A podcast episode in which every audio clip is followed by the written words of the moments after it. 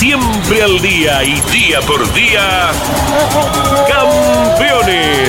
Una recorrida a fondo por el mundo de los fierros.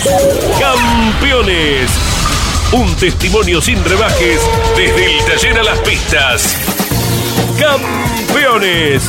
Con las noticias importantes del automovilismo nacional e internacional. Auspicia Campeones. Río Uruguay Seguros. Asegura todo lo que querés. Papier Tay, distribuidor nacional de autopartes. Shell V-Power, combustible oficial de la ACTC. Básculas Magnino con peso de confianza. Postventa Chevrolet. Agenda. Vení, comprobá. Genú. Autopartes eléctricas. Fierromec Firmat. Aceros industriales de calidad. Santiago del Estero te espera. Toyota Gazoo Racing. Pushing the limits for better. Que los cumpla feliz, que los cumpla feliz, que los cumpla, que los cumpla feliz.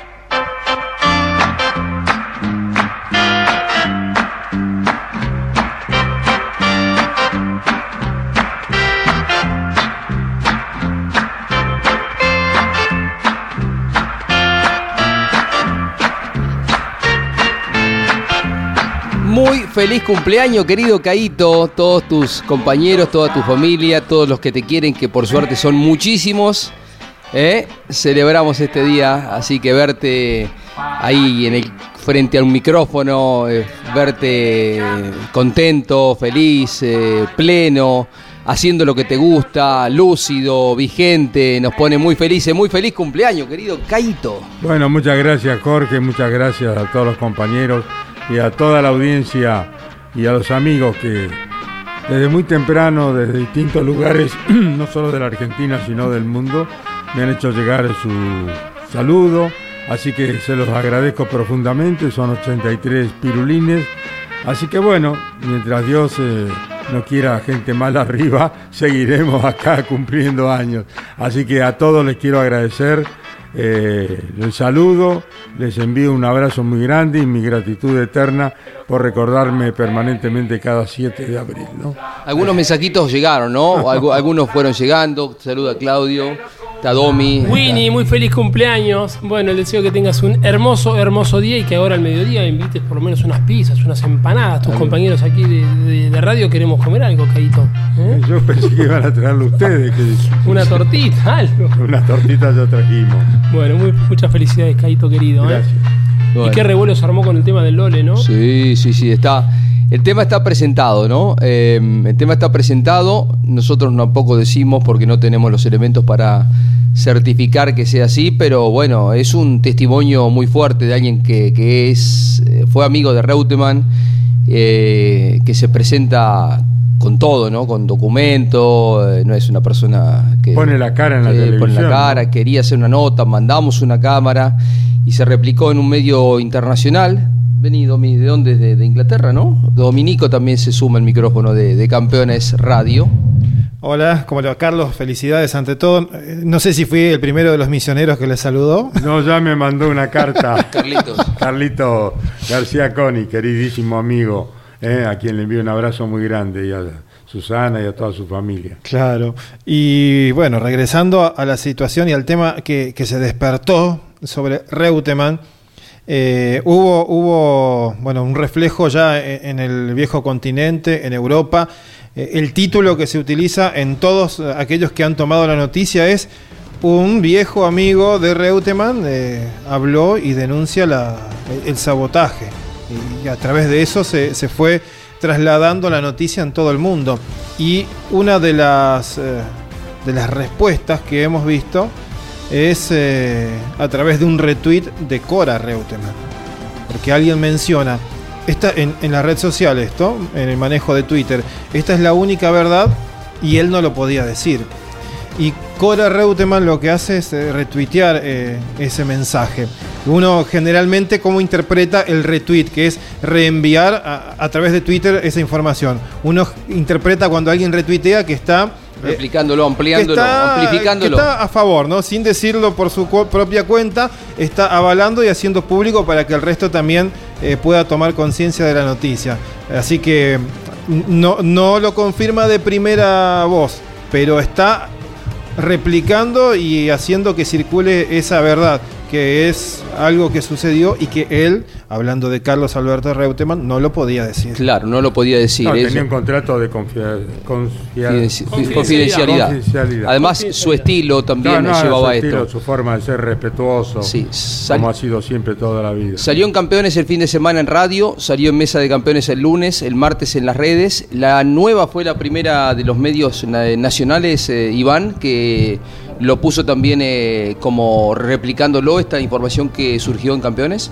¿Qué tal? Buen día, Caito. Felicidades. Gracias. Así es, a nivel nacional fue casi instantáneo, pero fue primero en este medio, como le decía vos, Jorge, y minutos después eh, este medio que mencionaba Domi eh, en el plano internacional. Sin descartar, por supuesto, las redes sociales, que sabemos con la velocidad que mueven. Y esto que mencionaba Domi, esto de retuitear, que vendría a ser avalar, confirmar, estar de acuerdo con lo que se está comentando en esa noticia. Por ende, eh, este viejo amigo Pelufo, más allá de que él de por sí tenía las pruebas, bueno, evidentemente tiene más de una persona que lo apoya. Eh, salió hoy en Clarín también, y Salió esto le da mucho también. más notoriedad. Hoy a la mañana, ¿no? En, eh, en las redes en Clarín. Sí, aparte- así que esto eh, se va amplificando. Reiteramos lo que se dijo en su momento en Campeones, en la radio y en, en la televisión. Eh, nosotros no podemos. Algunos dicen, ¿es real esto? Y 40 años después, bueno, el hombre quiso hablar ahora. Alberto Juárez quiso ser muy cuidadoso con el tema, porque yendo para la carrera de Viedma, recuerdo íbamos con el negro Bosco y Alberto dice, tengo este tema, dice, pero yo no lo voy a largar suelto, solo, no lo voy a decir porque una persona dijo, porque Pelufo es una persona desconocida para todos. Claro. Entonces, eh, no es que estamos hablando de un periodista que tiene 5, 10, 20 años de, actividad. Pelufo era amigo de Reutemann y solo eso, fue a ver la carrera porque es un empresario, ha habido un montón de carreras, acompañar a Lole tan cercana en la relación que mismo Reutemann le da la acreditación para la carrera. Y él, ampliando lo que veníamos diciendo días atrás, había hecho una relación de amistad con un mecánico cuando se corrió la temporada internacional aquí en San Juan, caíto años 60 y Sí, pico, ¿no? en la Argentina. Ese mecánico con el correr de los años va a parar al equipo Williams. Y la noche anterior a la carrera van a tomar algo y le dice, mañana la vas a pasar muy mal, mañana vas a tener un día triste. ¿Por qué? Dice, porque a Reutemann le van a cambiar la caja de velocidad. Reutemann después se golpea, pasan cosas ese día a la mañana en tanques llenos, el auto con el que él clasifica primero no es el auto con el que corre pero iba tan mal el auto en la vuelta de reconocimiento, de instalación en la grilla de partida, que hasta sacan la carlinga porque era un desastre el auto. Tan es así que Lole se desvanece rápido, no es que perdió una posición, dos, ya en la largada, Cuarto. Que no entra a la tercera, cae a cuarto, en la primera vuelta pasa sexto, séptimo, y perdió una vuelta con respecto a Jones. El auto fue un desastre, porque no es que los dos Williams tuvieron mal, entonces dice, no, mira, ese día no la vieron ni cuadrada, clasificaron 14, no. Había hecho la pole. Eh, Jones gana contundentemente. Eh, es raro, ¿no? Lo que pasó es, es- raro, ¿no? Y, pero bueno, eh, es un testimonio muy fuerte, muy fuerte por tratarse de alguien tan cercano a Reutemann, pero que tampoco podemos nosotros aseverar, decir esto es ciertamente así. Hay mucha gente que ya no está, que no lo puede corroborar, pero eh, el tema está instalado, ¿no? Pero la, la relación era mala, ¿eh? la relación de Lole con Frank Williams, con Patrick Head y con Alan Jones era mala. Ayer Sí, lo sí, hablábamos con Pablo. Curela. Después del- de la carrera donde le muestran en el cartel a Lole, Jones, Reutemann y Lole desobedece. A partir de ahí la relación se quebró. Hay imágenes que hemos visto en Campeones News, en el All News, en los ocho capítulos que hicimos donde están reunidos en una caravan los cuatro, Frank Williams, Carlos Reutemann, Alan Jones y Patrick Head. Y, el Lole se levanta porque no le prestaban atención a lo que él decía. Entonces se lo nota a Lole que se para y se va disgustado, como que no tenía nada que hacer ahí en esa reunión, porque no le prestaban atención a lo que él decía. Claro. Ahora Cora lo corrobora. Se ve Sí. que en algún momento lo ha hablado verdad, con su papá, ¿no es Es la cierto? única verdad. Cora es la hija mayor de Carlos Alberto Reutemann y ha, cor- y ha corroborado de que es cierto lo que mani- manifiesta Sí. este señor Pelufo. ¿no? Porque Se lo debe no- haber dicho su padre, indudablemente en vida. Y claro, eh, son cosas que a veces eh, los grandes protagonistas de la historia del deporte se lo quedan en el fuero íntimo, muy cortito ahí en la familia. Y me trae a la memoria aquel comentario que te hizo Cacho Fangio, que bueno, estuvo en contacto con vos, Caito, hoy, eh, a propósito de algo que nunca Juan Manuel Fangio comentó y que se lo dijo al hijo, en confianza, pasó esto, y, y es toda una noticia enorme, porque Fangio Claro. pudo haber sido campeón el primer año, el ¿no? primer año con, 50. con Alfa Romeo, pero le pide la casa Alfa Romeo, le pide a Juan Manuel de que lo deje ganar a Farina porque se retiraba, ya era grande Farina. Y dice, vos vas a tener tiempo de ser muchas veces campeón del mundo. Y bueno, Fangio obedeció sin tener ningún contrato que lo obligara, pero él obedeció la orden de Alfa Romeo y se eh, inhibió de ser eh, campeón del mundo en su primer año. Eso se lo comentó Juan Manuel a su hijo Cacho. Hablando de Cacho, eh, esta mañana me llamó, él cumplió años ayer, hoy cumple uno de sus nietos años y está internado en el hospital allí en Mar del Plata, pero está evolucionando magníficamente bien, su voz era muy clara, muy linda, así que le llevo noticia a todo el mundo de que Cacho Fangio, gracias a Dios, está evolucionando favorablemente. He hablado en la mañana de hoy bastante estrictamente con él y bueno, nos alegra y nos pone contentos fundamentalmente a quienes somos sus amigos, ¿no? Algunos amigos querían eh, dejarte saludos. A ver, vamos eh, empezando a escuchar alguna voz que va llegando aquí al programa de Carlos Alberto Leñani, el programa diario que conduce aquí en Campeones Radio. Muy feliz cumpleaños, un abrazo grande, que la pase bien. Fabián Acuña, saludos para todos los campeones. Fabián, un abrazo, ¿eh? El pibe de oro de Tandil, Fabián Andrés Acuña. Gracias, querido, muchas gracias. Bueno, eh, tenemos algún otro más, los muchachos que se iban comunicando y dejaban saludo para Caíto. Mucha gente del automovilismo, Acuña fue alguien a quien apadrinó Carlos Alberto Leñani, hay un cariño, un afecto muy, muy, muy, muy cercano. A ver qué más, Miguelito Páez. Hola amigos, hola campeones y grandes campeones. Hoy es el día de cumpleaños de un gran campeón, campeón de la vida, que es lo más importante, campeón de la familia, campeón del trabajo, campeón de la honestidad, del buen vivir, del compartir la felicidad con todos. Así que es para vos, Caito, realmente, que tengas un feliz cumpleaños. Te queremos mucho, el abrazo grande, no solamente mío, sino de We Are the Champion, de todos los amigos de Mataderos. Un abrazo, que Dios te bendiga.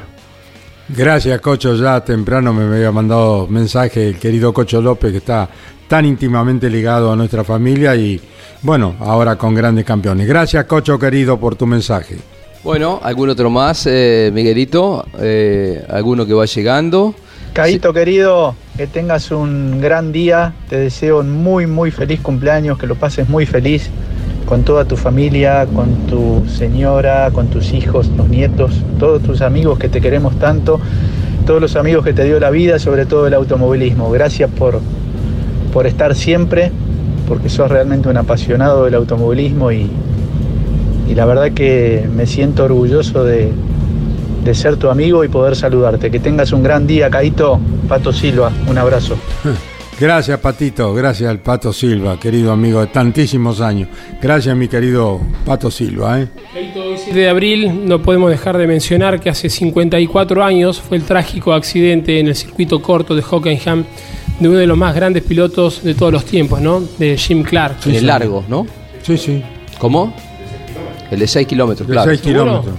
Sí, Sí, que- Ese- circuito largo, sí, sí. Eh, se cu- dice- dicen que se cruzó, que se cruzó un, eh, una persona. Fue el sábado en la clasificación que se mata. ¿eh? Sí.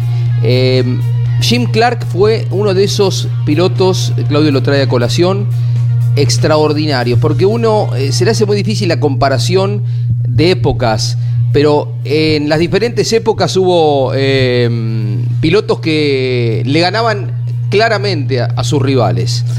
En los 50 Fangio, en los 60 Jim Clark, más acá en el tiempo Ayrton Senna, más acá en el tiempo Michael Schumacher. Los últimos años Lewis Hamilton, que ya en la parte final de su campaña se encuentra con otro gran talento como es Max Verstappen. Después podemos intercalar a, los eh, pilotos de la calidad de mm, Niki Lauda, de Emerson Fittipaldi, lo podemos seguramente intercalar a Len Prost, que fue otro de los grandes, pero eh, Fangio fue durante muchos años el piloto más ganador de la historia de la Fórmula 1 con sus 24 victorias, que eh, en tiempos en que se corría un calendario de 8, 9, vení Claudio, de 8 o 9 carreras nomás en los calendarios, 24 victorias, un 50% de efectividad. Pero el mismo Juan Manuel Fangio hablaba maravilla de Jim Clark. Vos lo habrás escuchado, Caíto, en alguna Sí, declaración, sí, ¿no? Él lo, De- lo- lo de marcaba él y de como un de- Senna, Juan Manuel siempre hablaba maravilla de que eran dos pilotos excepcionales, ¿no? Sí.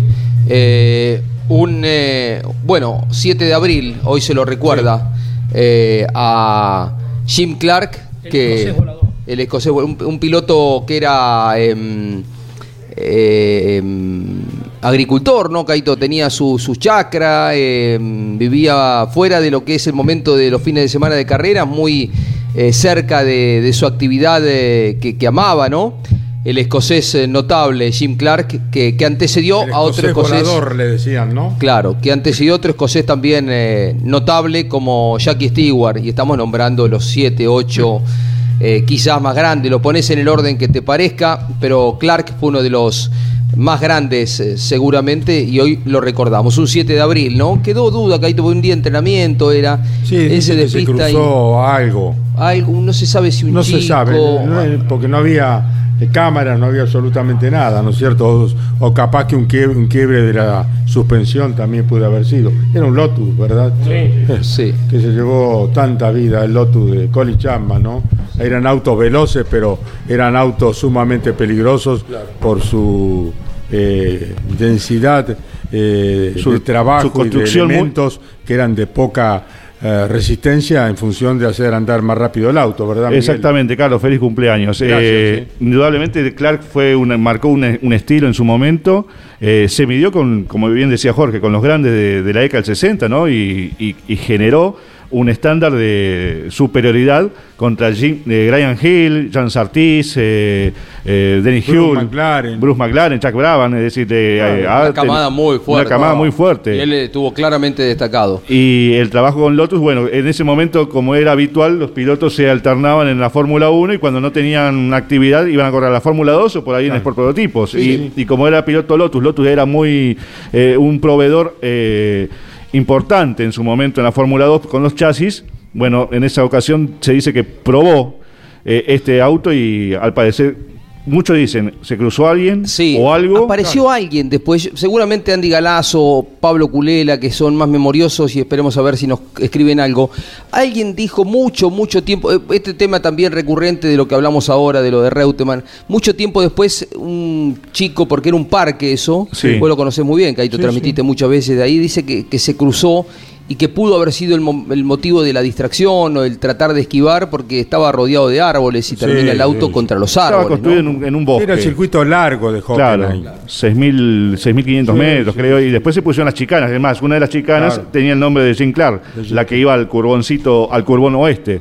Y la de abajo eh, era la chicana de, de- de la recta opuesta. No sé, Tornelo me decía que era en el circuito corto, Fernando Tornelo. No sé, ahora me, me- me entra la duda, ¿no? Si fue en el corto o en el largo. Pero bueno, recordamos que también fue ganador de las 500 millas de Indianápolis. Claro, ¿eh? en un lauro. 1965 para el Lotus. Eh, la primera en la historia para un automóvil con motor trasero y fue segundo en las edi- ediciones de 1963 y 1966. Eh, un fenómeno, era un, un fuera de serie, de serie Jim Clark, eh, británico, con dos títulos mundiales, 63 y 1965, resultó subcampeón en el 62 y tercero en el 64 y en el 67. 25 victorias, 32 podios, 33 pole, 28 vueltas rápidas en 73 grandes premios disputados. Todos ellos para Lotus. ¿m? 25 victorias. Durante mucho tiempo, eh, Fangio encabezó la estadística con las 24 Claro. victorias, las famosas 24 victorias en 51 carreras. O sea, casi la mitad de las carreras que corrió Juan Manuel las ganó. 24 de 51. Por eso es el Después lo pasa grande, ¿no? Clark, después lo pasa Clark y se instala con 25, ya cuando se corrían muchas más carreras en el calendario. Y después lo pasa Stewart, que queda con Claro. 27 victorias durante muchísimos años Hasta también como el más ganador. Hasta que llegó Prost pasa en el 86. Y los pasa por mucho. Pero ya se corría Sí, mucho más carreras. Esta corrían más estadística es media eh, difícil, Caíto, de comparar, porque en la época de Fangio corrían 6, 7 carreras y estaba también Indianápolis. Corrían más años, pero también el calendario hoy es más fácil más alcanzar victorias. también, ¿eh? Hoy hay, años de donde ganan 10, 12 carreras eh, los dominadores, los Schumacher, eh, ponele los Hamilton. eh, Hamilton tiene más de 100 victorias, pero en aquel momento, muy jovencito, vos lo recordarás, Caíto, el, la aquel- referencia de, de Fangio era, parecía Era- imbatible, ¿no? Era Fangio la referencia, era, era, el- era el- la figura estelar en el mundo. Después lo, lo superó Mohamed Ali. Después de Fangio vino Mohamed Ali, en, en función de, De popularidad. de popularidad. Fíjate que eh, cuando se produce el, el secuestro, era porque era Fangio, Claro. no el secuestro en Cuba, ¿no? Sí, sí. Que movilizó toda la, la revolución después con Fidel Castro y el, el derrocamiento de Batista. Eh, pero era porque era Fangio, había que secuestrar a la figura más Ganó importante. Moss esa carrera en La Habana. Exactamente. Y tenían que, que secuestrarlo por ese motivo, ¿no? Para, para generar una repercusión mundial que finalmente fue lo que lograron. Claro. Caíto, eh, Pero sucede eh, Jochen Ring, después en Lotus, a, a, eh, a Clark, y después Emerson, Emerson. Fittipaldi asume la responsabilidad de subirse al Lotus después de la muerte de Jochen. ¿verdad? Otro avanzado Emerson porque fue campeón del mundo con 25 años. Yo digo que eh, a Emerson eh, pudo haber sido muchas veces más campeón del mundo, pero Oh. prefirió ir sobre ese proyecto nacional como era el Copersucar. Eh, Caíto, aquel, hablaste también con Juan Manuel de lo que fue aquel secuestro. A él lo trataron muy bien y de hecho, tiempo más, muchísimos años más adelante vinieron aquí a la Argentina sus secuestradores, ¿no? Exacto, exacto. Vinieron a saludarlo a Juan Manuel, estuvieron varios días a embarcarse y Juan lo estuvo agasajando, pero lo trataron muy bien, siempre decía Fangio, me trataron muy bien, bajo ningún aspecto me faltaron el respeto y fueron muy generosos. Y después, bueno, Juan los invitó y vinieron, vinieron a la Argentina sus secuestradores, ¿no? Aclaramos el tema del circuito eh, donde se mató Jim Clark. Fueron tres circuitos, no es el que corren ahora. A ver, Domi, que también lo leyó. Tiene razón, Fernando Ternelo era el chico que, que era, se corría en aquella época. Claro, porque el, el primer circuito se iba mucho más lejos y es más, si no me equivoco, hasta tenía el sentido antihorario. Y mm, eh, Clark, ese circuito se corrió hasta el año 65 y de ahí en adelante eh, se utilizó uno que prácticamente hasta mediados de los 90 se- todavía se corría, eh, aunque sin las chicanas que nosotros los conocimos eh, en, la época de los años 90. Pero eh, había un circuito más largo todavía que el de 6 kilómetros. Después se utilizó ese recorte velocísimo y ahora la Fórmula 1 utiliza uno totalmente reformado que no tiene casi nada más que la recta de- del viejo. Bueno, vaya nuestro recuerdo a, a ese gran... Eh, algunos, Piloto, algunos pensarán por qué eh, nos vamos de tema, pero siempre es agradable, eh, por lo menos para, para mí. El escocés volador, Jim Clark. lo de Fangio, esa, ese secuestro, lo- los secuestradores lo único que querían es llamar la atención, de ninguna forma maltratarlo y que no corriera la carrera y con todo lo que eso significaba para el mundo, hacer ver que, que podían tener este, este control. Dice que estaba eh, en el hall del hotel más importante donde estaban parando. En un momento a Juan Manuel lo llaman para a- algo eh, afuera en la puerta del hotel y lo, dice acompáñenos por favor. Así fue muy cordial el secuestro y lo tuvieron tres días hasta que pasó la carrera. No pudo correr y después lo liberaron. Dice perdón por, por lo que le pasó. Carrera. Qué bárbaro. Bueno, muy bien, estamos en Campeones Radio y saludamos a Ian Reutemann, el joven piloto. ¿Cómo te va, Ian, estos Campeones Radio? Muy buenas tardes. Bueno, buenas tardes a todos. Feliz cumpleaños para Caíto y bueno, eh, bien, acá andamos ya trabajando para el fin de semana, para lo que va a ser las pick Así que espero buen comienzo de del fin de semana y, y bueno, que sea un buen fin de semana en general. Bueno, te van a someter a interrogatorio por tu desvinculación de RUMED, Jorge Luis y Iván Miori, y Campeones va a estar transmitiendo con Andrés Galazo, eh, si Dios quiere, y el resto del equipo, desde el Moura de la Plata, simultáneamente con el TC 2000, que se va a presentar en Bahía Blanca. Te saluda Jorge Luis, Ian Reutemann. Hola Ian, buen día. Eh, contaros a propósito del cambio y para Gracias dónde... por el saludo, el cumpleaños. ¿Eh? Sí, Perdón. que- bueno, Caito te agradece el saludo. Bueno, Ian, contame un poquitito cómo, hacia dónde vas, que, por qué la desvinculación. Eh, fue por una diferencia económica de lo que habíamos cerrado eh, en el año, eh, durante el año para hacer este año, eh, a lo que, bueno, fue fueron las primeras fechas, no fue lo pactado, así que decidimos bajarnos eh, por motivo de que, bueno, no se llegaba el presupuesto eh, que fue la modificación y bueno, tampoco estábamos conformes con eso, así que eh, me bajé. ¿Y hacia dónde vas? Todavía no lo sé, estamos trabajando en eso, en poder eh, conformar algún equipo y bueno, eh, poder eh, seguir y darle continuidad en la categoría, así que bueno, por el momento estamos trabajando en eso. Eh, ¿Qué tal, Ian? ¿Eso se podría definir este fin de semana en La Plata? Que dicho sea de paso, tenés actividad con las TC Pickup. Eh, sí, sí, sí, sí. Posiblemente este fin de semana ya haya alguna información más clara, más en concreto de lo que va a ser la continuidad. Así que bueno, espero que sea así y poder seguir dentro de la categoría que es la que eh, más deseo de continuar tengo. ¿La intención es continuar con Torino o estás abierto a cualquier eh, posibilidad con tal de seguir en el TC Pista? En este momento estoy dispuesto a cualquier marca, a cualquier cambio, eh, con tal de correr en la categoría, la verdad que eh, no es de importancia la marca. Claro, claro. ¿Qué podemos decir acerca de este fin de semana? ¿Cómo llegan para esta segunda fecha con la TC Pickup? ¿En qué se ha trabajado? Más allá de que vuelven al mismo escenario, después a lo largo del año las TC Pickup van a ampliar su abanico, pero ¿cuáles son no, las expectativas para este fin de semana? Bueno, se trabajó tanto en detalles de la camioneta, se trabajó mucho en el rolo, en pérdidas, eh, comparado con la otra camioneta y bueno, con referencias del rolo, así que mejoró mucho en eso. Se trabajó también en buscar un motor que sea competitivo, eh, que bueno, que creo que este fin de semana lo vamos a tener. Así que creo que vamos con buenas expectativas eh, para pelear eh, ojalá que sea adelante, así que bueno, creo que el equipo ha trabajado mucho para que salga eso. Muchísimas gracias a ustedes por la nota, mandarle un saludo a todos los que están escuchando y bueno, nos estaremos viendo el fin de semana. En Campeones Radio, la palabra de Ian Reutemann que se ha desvinculado del Rusmed en el TC Pista.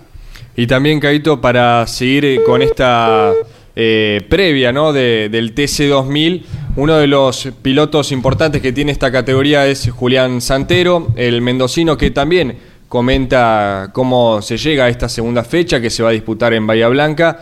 Y Lo decía Jorge eh, con la mm, ida ¿no? de Ross y de Rubén Barrichello. Julián Santero es hoy por hoy la figura que tiene el Toyota. Sí, sí, por supuesto, más allá de lo que despierta con expectativa Jorge Barrio, es eh, mm, tiene muy poquitas carreras, así que claramente Julián Santero es la cabeza del grupo eh, de Toyota en procura de recuperar un campeonato que lograron muchas veces con Rossi, ¿no? En Campeones Radio habla Julián Santero, el mendocina, comienza sus expectativas para este fin de semana en Bahía Blanca con el Toyota Gazoo Racing, prueba que da de transmitir Jorge Luis Leñani por Radio Continental y Campeones Radio. Julián Bueno, Santero. para Bahía Blanca tengo muy buenas expectativas.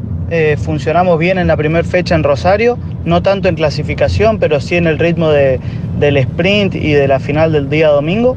Estamos bien posicionados en el campeonato, por lo cual tenemos que, que intentar seguir por ese buen camino de, de sumar buenos puntos. Las expectativas son buenas porque el funcionamiento del auto es bueno y porque también es un circuito que conozco. No todos los pilotos de, de TC2000 conocen Bahía Blanca, es un circuito relativamente que se hizo nuevo, prácticamente desde cero, y yo al haber corrido con el Turismo Nacional ya tengo una experiencia previa, también eso sirve para poner a punto el auto, tuve una, una buena charla con, con los ingenieros del equipo para intentar darles mucha información sobre el circuito, sobre el asfalto, sobre el tipo de curvas que tiene, como para tener la mejor puesta a punto posible ya desde el inicio. Así que todo eso hace que, que las expectativas sean buenas y ojalá podamos tener un buen fin de semana. Bueno, fue la palabra de Julián Santero, el referente máximo para el TC2000 del Toyota Gazoo Racing. Es importante lo que señala porque es un circuito que no ha utilizado el TC2000 desde su modificación pero sí lo conocen bien los pilotos que han ido con el TN, porque tanto él como Leo Pernía han participado. ¿Dos veces se corrió o tres veces? Tres veces ya. Este, se corrió este año y se corrió dos años antes. El primero fue, me acuerdo, con mucha tierra. Y después se corrió 2020, Cuando se 2021. reinauguró el autódromo, ¿no? Claro, 20, 21 y 22. O sea que tienen muy claro eh, cómo es el trazado. Para la gente de, de Honda, de Puma Energy, Caíto, va a ser un circuito, una carrera muy especial, porque allí está la destilería de, de Puma Energy, por lo que hay toda una movida eh, con mucha gente invitada y también los pilotos están en el día de hoy eh, pasando por allí para estar en contacto con los operarios, con la gente, así que sienten esta carrera como eh, local, así que bueno, van con mucha expectativa, Facundo Arduzo, Fabián Gianantuoni y todos los que conforman el grupo de Honda Puma Energy que tiene como director deportivo al Pato, al señor Pato, a Juan Manuel Silva. Bueno, ¿y ustedes qué van a hacer eh, el viernes a la noche allá? Tenemos invitación y vamos a ir a visitar a los amigos de Canmar, eh, a Marcelo Martelli. eh, les agradecemos la invitación, así que vamos a salir con el tiempo suficiente para estar a la tardecita, noche por allá, ir a, a visitar. Vamos, tenemos muchos amigos por la zona, a Néstor Edman, con quien nos vamos a reencontrar, a eh, Gonzalo Sierra también, con quien vamos a compartir el sábado alguna Carlitos comida, algún asado, sí, Carlitos Becchietti, a eh, Sebastián Rosas, eh, colega, bueno, gente, buena gente, ¿no? Muchos amigos tenemos en Bahía, así que va a ser un gusto estar por ahí viendo la segunda del TC2000, que va con algunos autos más, como citábamos en el día de ayer. Vamos a repasar en un ratito eh, lo que es eh, la novedad que presenta la categoría y profundizar un poquito y repasar el estado de campeonato que tiene como único ganador a Pernía. Recordemos que en la apertura en Rosario venía ganando Canapino hasta que tuvo un problema mecánico y terminó abandonando. Muy bien, el profesor Alberto Oscar Juárez está en la línea de Campeones Radio. Buenas tardes, Alberto, ¿cómo estás? ¿cómo te va? Buenas tardes. Muy, pero muy feliz cumpleaños. Gracias. Recién eh, escuchaba un relato tuyo que pusieron eh, en el grupo de, de periodistas. Teníamos apenas 31 años menos. pero ahí estábamos firmes, disfrutando de, de una época brillante, además del turismo de carretera. ¿Eh? Y, y estar a tu lado, realmente te digo, se me eriza la piel y la posibilidad de desearte un muy feliz cumpleaños. 55 años lleva Alberto al lado mío, ¿eh? Lo crié de potrillo a este, ¿eh? ¿Eh? Bueno, a ver, un caballo viejo. a ver, ¿qué pasaba? A ver, un poquito de relato de aquellos tiempos de A la ver lo que ruta. dice Alberto. A ver, a ver, Miguel Cayetano, vamos, vamos, vamos. Antonio Juan Aventín con el Falcon que prepara Díaz. Últimos tramos para el final de esta carrera, Jorge Luis. viene atrás de la diferencia que le ha sacado a Tito Besone que tuvo una final de dientes apretada pero pudo contra el ex campeón de la categoría va a ser tercero capitán y cuarto Urreta Carlos Allí va la máquina blanca. En la butaca derecha está el negro Zambrone que quiso saber de su trabajo de suspensión. Segundo Tito, tercero Castellano, cuarto Urreta. En condiciones normales, Tito. Más demanda de la victoria, Antonio Juan Aventín. Va a ganar la final del turismo carretera. 19 vueltas, va a ganar Antonio Aventín. Va a ganar y va a ganar y ganó. Ganó, y ganó. Ganó, y ganó. Ganó, ganó y ganó. Ganó Turismo Carretera, ganó, ganó y ganó. Tony Aventín, Héctor Cambrone, con esta diferencia sobre el segundo, Ernesto Tito Besone, 7 segundos 77 centésimos, sobre el tercero que es Oscar Roberto Castellano, 8.15, la cuarta ubicación para Roberto Retavicaya con la mecánica de Daniel de Marco, 11.71, quinto concluye esta final del TC que ganó Tony Aventín, Pepino Malicia. Bueno, mirá Alberto, ¿cuántos años pasaron? ¿De qué año es esto? 72. 82, 82. 62. No, no, No, no, No, 82, perdón, Claro. 82. el mismo año que se retira Reutemann, fíjate. Fíjate vos, claro, 82 en el Autódromo de Buenos Aires, Alberto. 40 años entonces. Qué Bueno, bárbaro. y en aquella época no, no leía el monitor. No. con, con la mano derecha, no, con la mano izquierda, perdón, accionando eh, el reloj y con la derecha anotando las diferencias. ¿eh? Qué Cuenta par- vueltas. Exacto, qué, qué época hermosa. Bueno, mira, estamos juntos, gracias a Dios. Gracias a Dios. Profesor, Sí. Escucha esto, dice, eh, como imaginábamos iba a pasar, en las redes sociales la gente se engancha con este tema de Reutemann.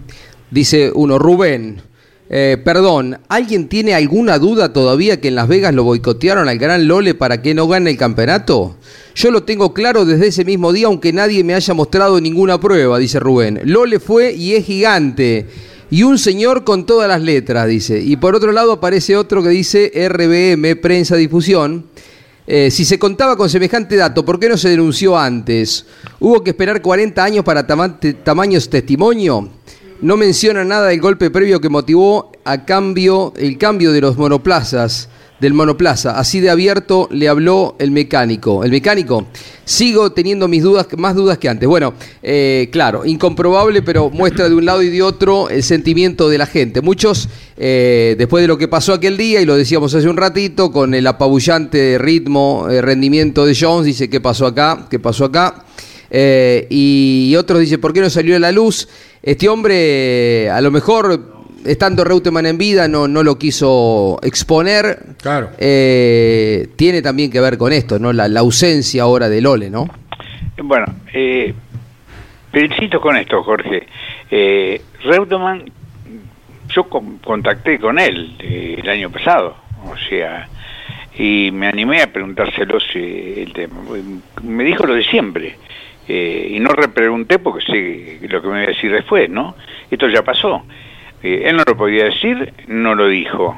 No había, pero eh, yo me, me aferro a un testimonio, más allá de que no pueden decir que lo boicotearon, pero al testimonio escrito que reflejan eh, Germán Sopeña y Alberto de Priore, ¿no? O sea, uno comentando al Lole que pasa ver auto con la caja desarmada y pregunta para qué la desarman. Y el mecánico le dice para tener seguridad, confiabilidad, por si hace falta cambiar algún engranaje. Yo no creo que Germán eh, o Alberto del Priore eh, no hayan transcrito lo que le dijo Lole en ese momento, ¿no? periodistas serios. Además no está escrito ahora, está escrito cuándo. Es la, la crónica de ese fin de semana, ¿no?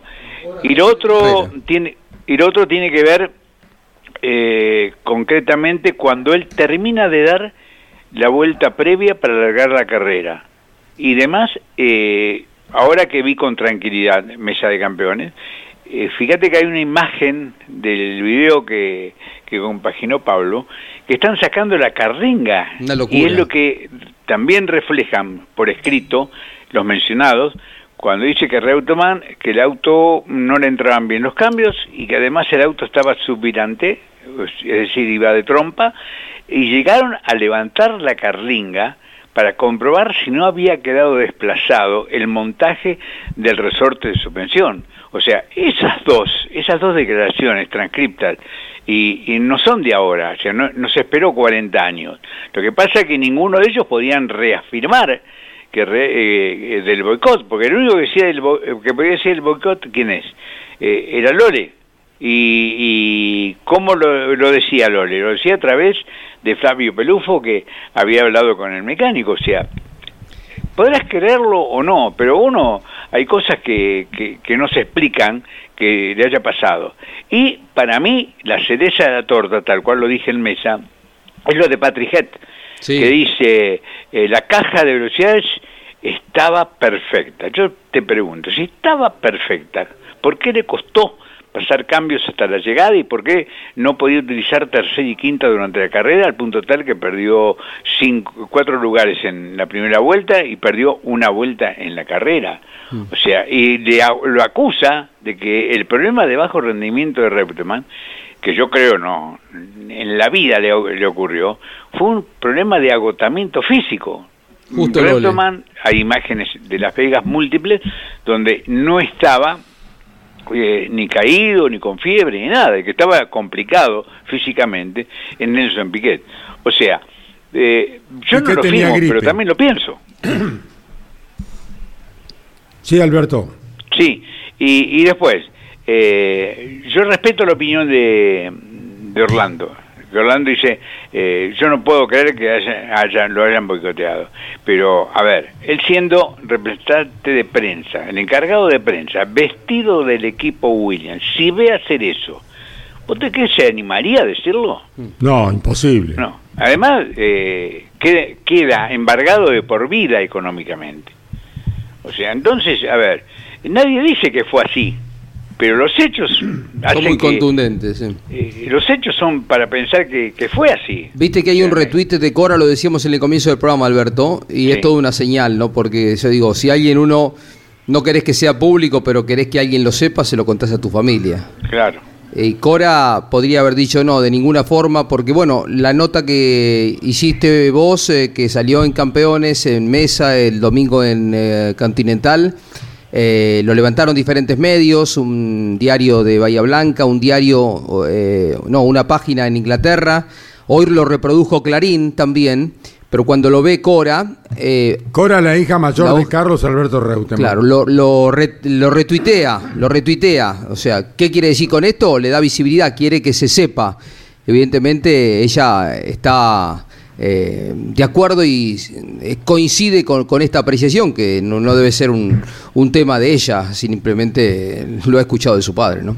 No es una nota que de pronto hice, una nota que me vino, Jorge, que le vino por eh, el fanatismo, por el respeto, por el seguimiento que tiene hacia campeones, hacia campeones Flavio Pelufo, y que casualmente cuando hizo el satélite con Bakú y después se sumó Hugo Siluti, yo le hice una nota como le he hecho a muchos eh, que están en el automovilismo, y él eh, me sigue por, le encanta la parte técnica.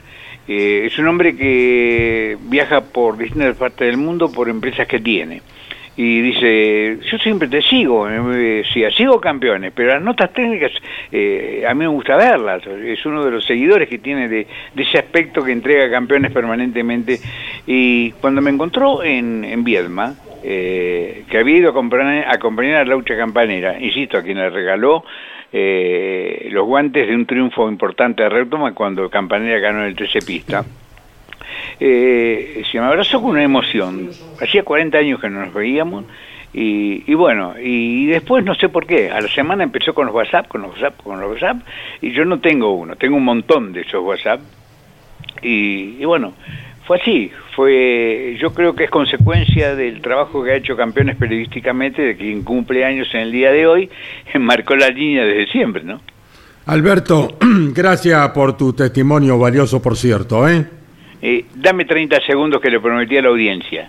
Vos sabés que analizando los trabajos eh, de Arabia Saudita de la Fórmula 1, pude observar la característica del motor mm, Ferrari. Además, Giorgio Piola le hizo una foto y tiene conductos de admisión resonantes. Son unos conductos que tienen una longitud determinada, que están diseñados de acuerdo al régimen que se quiere lograr un plus de llenado de cilindros y eso significa un plus eh, de potencia. Eh, si estaban homologados de antes y están prohibidos, ojo, van a tener que buscar eh, un resultado de otra parte. ¿Y cómo lo vislumbré todo esto? Más allá de que las velocidades límites son prácticamente las mismas en todos los autos porque las potencias son tremendamente parecidas, pero tiene por característica este motor Ferrari y no solo el de ellos, sino también de los otros equipos que alimentan un gran poder de aceleración. Y viendo cámara de a bordo y observando a su vez eh, la velocidad y el régimen que acompaña a la imagen de la cámara de a bordo y utilizando como referencia uno de los arcos que tiene el circuito, vi que llegaban a la velocidad máxima, parecían todos los equipos, pero ellos 200 metros antes. Mirá lo importante que debe haber sido. Y si tienen esa ventaja, pueden, pueden digamos, lo tienen al, al, sistema de flotación, ¿eh? al flotación y rebote lo tienen, pero mucho más disimulado, y eso puede lograrse de pronto aumentando la altura del auto con, con lo que aumentan la sección de paso en el difusor que forma el efecto suelo. Le agradezco a Giorgio Piola la, la foto, reviso todos porque realmente es un, es un eximio analizador de, lo, de la técnica de la Fórmula 1 y agradezco a Campeones también, que me lo permite decir porque de pronto nos está entregando una de las razones que tendrán que descontar los otros equipos para igualar la muy buena performance de Ferrari. Gracias, Alberto. Muchas gracias. Será hasta mañana, si Dios quiere, profesor Alberto Carjuárez. Me voy al encuentro de Andy Jacos. ¿No? Se cortó. Se cortó Andy. Bueno. bueno, a ver, Jorge Luis. Sí, eh, Probó ayer el Canry de turismo carretera y corren hasta ese pical fin de semana en La Plata el chico de Ramos Mejía. Bueno, tenemos un saludito más, así lo metemos antes de tenerlo a a Andy Jacos otra vez y a Manu Ursera que lo tenemos comprometido para dentro de cinco minutos. A ver, Paez. Hola Caíto querido, bueno te queríamos desear un feliz cumpleaños, uno más, y seguir viviendo juntos esta gran pasión que nos une a todos y que vos llevas adelante desde ya tanto tiempo y obviamente nos queda mucho más por delante. Así que que tengas un, un feliz día, te desea toda la familia de Ángel Guerra. Abrazo Caito. Gracias Angelito, gracias Elsa también, ¿eh? Keito, seguimos con las efemérides. Un día como hoy, 7 de abril, pero en 1947 fallecía Henry Ford, ¿eh? el hombre que puso sobre ruedas a Estados Unidos. Y recordamos una frase para los auspiciantes: dejar de hacer publicidad para ahorrar dinero es como parar tu reloj para ahorrar tiempo. ¿Mm? Qué buena reflexión, ¿eh? Qué buena ¿eh? Reflexión de Henry Ford. Henry Ford, no le fue mal, ¿no? Eh, contamos un poquito cómo le fue a Toyota ayer con los Camry, Emi. Así es, estuvieron girando los ambos Todos. autos de Toyota, tuvimos la posibilidad de contar con las declaraciones de Christian Kisling, que justamente mientras estaba hablando al aire en Campeones Radio se escuchaban pasar los, los autos, estaban haciendo eh, las, eh, los recorridos al trazado platense, primero habían hecho las pruebas del kilómetro, luego hicieron algunos giros, no contamos oficialmente con, con los tiempos, fue- no es una información que, que- que nos haya brindado Cristian en su momento a la hora de, de- de brindarnos la nota, pero sí que se, que se pudo dar a conocer obviamente mucha información respecto a lo que estaban haciendo, estuvieron trabajando eh, no tanto en lo que es la aerodinámica, sino más bien la puesta a punto de ambos autos. En el kilómetro eh, había mencionado que está faltando en cuanto a lo que es la velocidad punta, comparó los circuitos tanto de eh, Neuquén, Centenario y de Concepción, que eran circuitos que quizás no tenían tanta velocidad punta, algo que sí tiene el autódromo de, de Tuay de La Pampa, donde va a estar siendo la próxima fecha del turismo carretera. Bueno, eh, tenemos Fórmula 1 el fin de semana, el Gran Premio de Australia en Melbourne a las eh, 12 de la noche. El viernes comenzará la actividad de entrenamientos, 12 de la noche la clasificación y 2 de la mañana el día domingo, cuando arranca el día domingo, 2 de la mañana, caíto lindo para quedarse, eh, estirar un poquito la cena, la competencia eh, tercera del campeonato del calendario de la Fórmula 1. Bueno, Emiliano. Van a estar saliendo finalmente de Medio Oriente. Recordemos que las últimas tres carreras del campeonato 2021, en la apasionante definición entre Lewis Hamilton y Max Verstappen, habían sido en, eh, en, ese, en ese sitio, en Se esa localización. Oceanía. Exactamente, van a estar yéndose tras las primeras dos fechas también del campeonato entre Bahrein y Arabia Saudita. Finalmente llegan a, a Australia con, eh, por ejemplo, inconvenientes. Tuvo la Fórmula 1 para poder llegar a, a Australia, para poder montar rápidamente todo lo que tiene que ver con el armado de los boxes y de los equipos. Algo similar a lo que había sucedido con el MotoGP aquí en Termas de Riondo, pero en el caso de la Fórmula 1, uno de sus principales sponsors es eh, DHL, la, la empresa de, eh, de logística. correo, sí, sí. Exactamente, Correo Internacional. Rápidamente pusieron a su disposición varios aviones para que, bueno, obviamente no pase lo que pasó acá en Argentina, que tardaron en llegar los, los materiales para el armado de boxes y también de los demás equipos y que se tuvo que, atrasar todo un día. Así que finalmente la Fórmula 1 va a poder estar cumpliendo con su cronograma a partir de esta noche, esta misma madrugada, como recién comentaba Jorge, a las 0 horas, ya en el inicio del viernes, se van a estar poniendo en marcha los motores en Melbourne. Como era de esperar, hay una enorme expectativa con respecto a la llegada del turismo carretera a La Pampa. Esto va a ser dentro de una semana. Ya en una semana estarán los equipos eh, instalándose en el escenario de Toay, una de las mejores pistas que tiene en el calendario. Y se suma, como hemos dicho, el retiro de Guillermo Ortelli, que despierta una enorme expectativa. A las 2 de la tarde, 14 horas, conferencia de prensa. Es en Avenida de Mayo, ahí cerquita en el centro. ¿Dónde?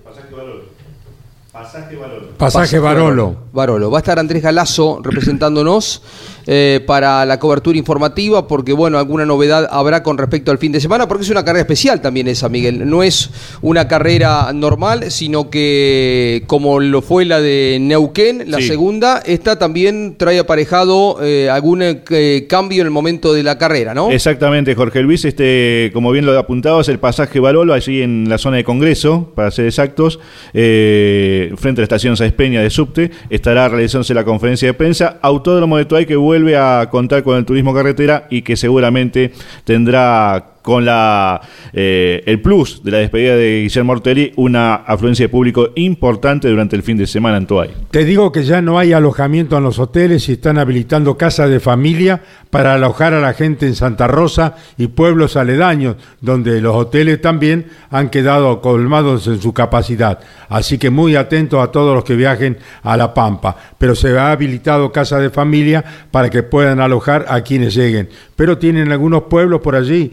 Habrá que hacer a lo mejor Cachirulo. ahí la General Hacha, Winifreda, eh, que tiene hotel Winifreda también, Sí. eh, Eduardo Castex, eh, Victorica, eh, bueno, Macachín, Anguil, eh, Sí. Lonquimay, Uriburu, eh, todos los pueblos eh, cercanos, ¿no es cierto? Toay también tiene su capacidad colmada, como la tiene Santa Rosa, capital de La Pampa, ¿no? Sí, Winifred está a 45 kilómetros hacia el otro lado de la ruta 35, hacia el norte, rumbo a Río Cuarto. Es un buen lugar, tardás eh, media hora, orientamos un poquito a la gente y seguramente hoy quizás se dé detalles en la conferencia, pero se van a abrir casas particulares como suelen hacerse en estos casos, porque como decías, Caito, está todo colapsado, eh, hay enorme expectativa, mucha gente que pernocta, que se queda dentro del autódromo, pero mucha gente con carpas, casillas rodantes, pero la capacidad hotelera se ve colmada, los restaurantes, todo van a estar a 100% de ocupación durante todo el fin de semana. El TC siempre en La Pampa es un reaseguro de buen espectáculo y de buena cantidad de gente. Atención,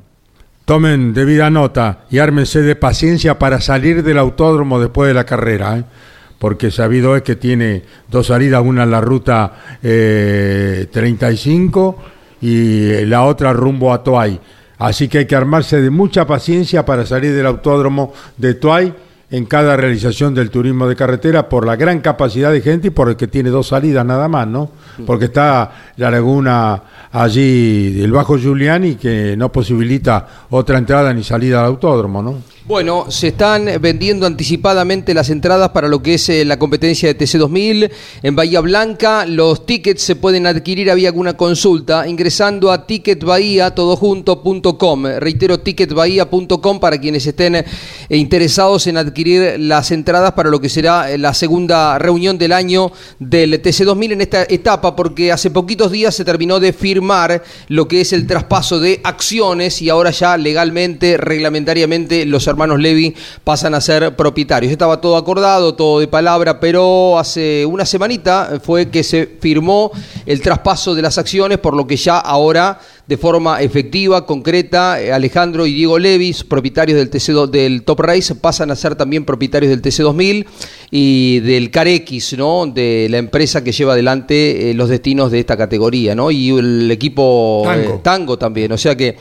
hoy entre cantidad de equipos, eh, categorías han tomado una fuerza enorme, ¿no? Los, los hermanos Levi. Ojalá están en una condición de, de escuchar mucho, de juntarse con la gente.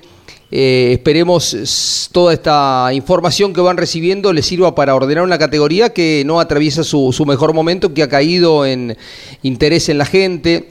En la carrera pasada, Canapino hizo un eh, encendido reclamo a la necesidad de cambiar los motores, de volver a motores que hagan ruido. Lo dijo días atrás también en Mesa de Campeones.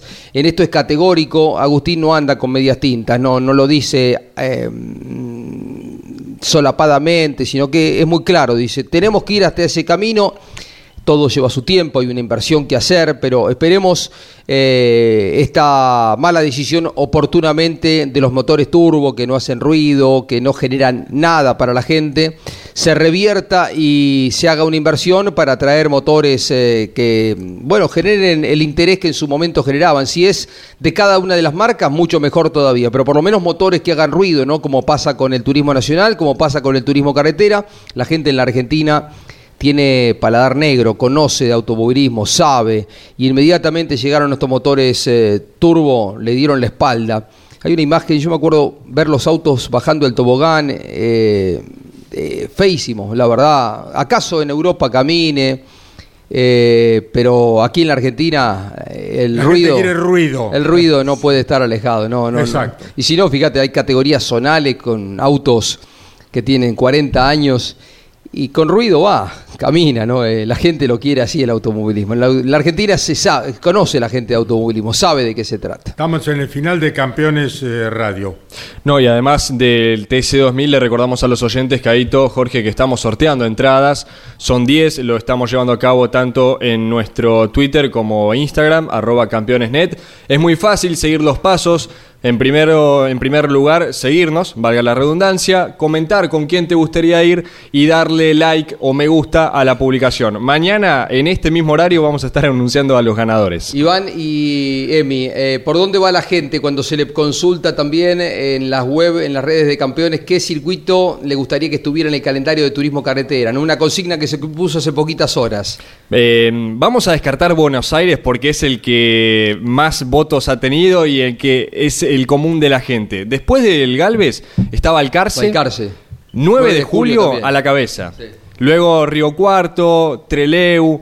eh, son los circuitos que también la gente sabe que, que se puede llegar a recuperar. Después tenemos comentarios que no están mal, por supuesto, pero un Mar de Ajó sabemos que está, difícil. Desactivado. Pero en cuanto a los actuales, que ¿por qué no? Río Cuarto y 9 de julio. Perdón, eh, Balcarce y 9 de julio. Hoy en el arranque, Laureano Campanera les decía a Sí. ustedes, 9 de julio no, no debería faltar en el calendario de TC, ¿no? Pero aparte, ni siquiera terminamos de formularle la pregunta al Laucha. Laucha, ¿qué circuito te gustaría que ve? 9 de julio. Muy bien, final para campeones, Jorge Luis. Feliz cumple, Caito. Bueno, muchas gracias, un abrazo y gracias a todos los que me están saludando por mi día. Eh, Ovaldo Tarafa, Turismo Carretera, en la continuidad de la programación de Campeones eh, Radio. Chau, campeones. Auspicio campeones. Río Uruguay Seguros. Asegura todo lo que querés. Papier Tay, distribuidor nacional de autopartes. Shell V-Power, combustible oficial de la ACTC. Básculas Magnino con peso de confianza. Postventa Chevrolet. Agenda. Vení, comprobá. Genú, autopartes eléctricas. Fierromec Firmat, aceros industriales de calidad. Santiago del Estero te espera. Toyota Gazoo Racing, pushing the limits for better. Lo que necesitabas saber, lo escuchaste en Campeones. Ahora seguí en Campeones Radio, porque las noticias no paran. Campeones Radio, 24 horas de música y automovilismo. Campeones Radio. Una radio 100% automovilismo.